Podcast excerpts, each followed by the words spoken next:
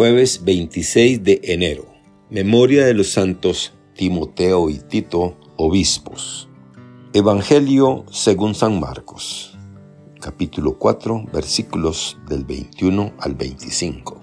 En aquel tiempo Jesús dijo a la multitud, ¿acaso se enciende una vela para meterla debajo de una olla o debajo de la cama? ¿No es para ponerla en el candelero?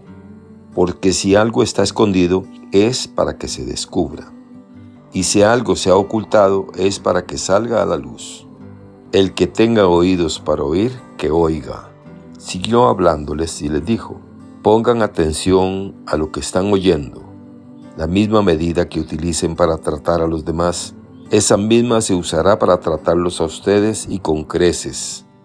Al que tiene se le dará pero al que tiene poco, aún ese poco se le quitará. Palabra del Señor. Gloria a ti, Señor Jesús. Reflexión. Cuentan que había una vez, hace cientos de años, en una ciudad de Oriente, un hombre que una noche caminaba por las oscuras calles llevando una lámpara de aceite encendida. La ciudad era muy oscura en las noches sin luna como aquella. En determinado momento se encuentra con un amigo. El amigo lo mira y de pronto lo reconoce. Se da cuenta de que es Guno, el ciego del pueblo. Entonces le dice, ¿qué haces, Guno, tú, ciego con una lámpara en la mano? Si tú no ves, entonces el ciego le responde, Yo no llevo la lámpara para ver mi camino, pues yo conozco la oscuridad de las calles de memoria. Llevo la luz para que otros encuentren su camino cuando me vean a mí. No solo es importante la luz que me sirve a mí, sino también la que yo uso para que otros puedan también servirse de ella.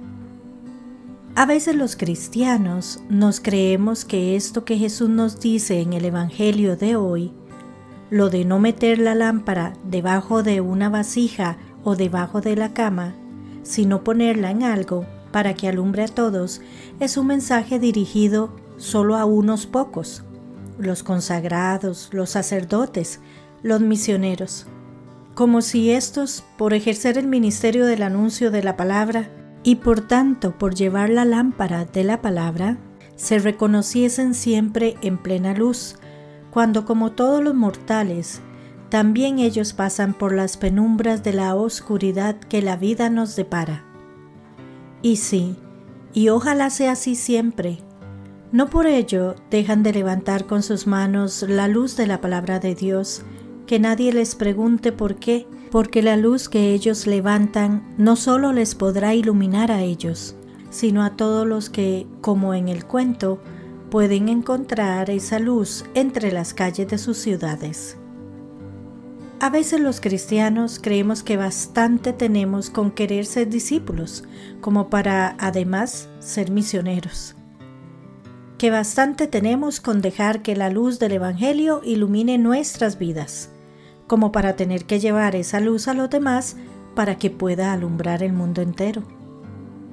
Cuando Jorge María Bergoglio fue relator de la Asamblea de los Obispos Latinoamericanos, allá en el año 2006, inventó esa expresión de discípulos misioneros que hoy, como Papa, nos propone como seña de identidad a todos los bautizados, a todos los cristianos.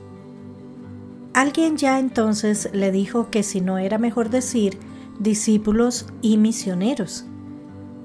Pero Bergoglio contestó, no, porque de lo que se trata es de que tomemos conciencia de que son dos condiciones inseparables y con solo una y, entre medias, podría parecer que se puede ser discípulo sin ser misionero, o que hay dos tipos de discípulos, los discípulos a secas y los discípulos que además son misioneros.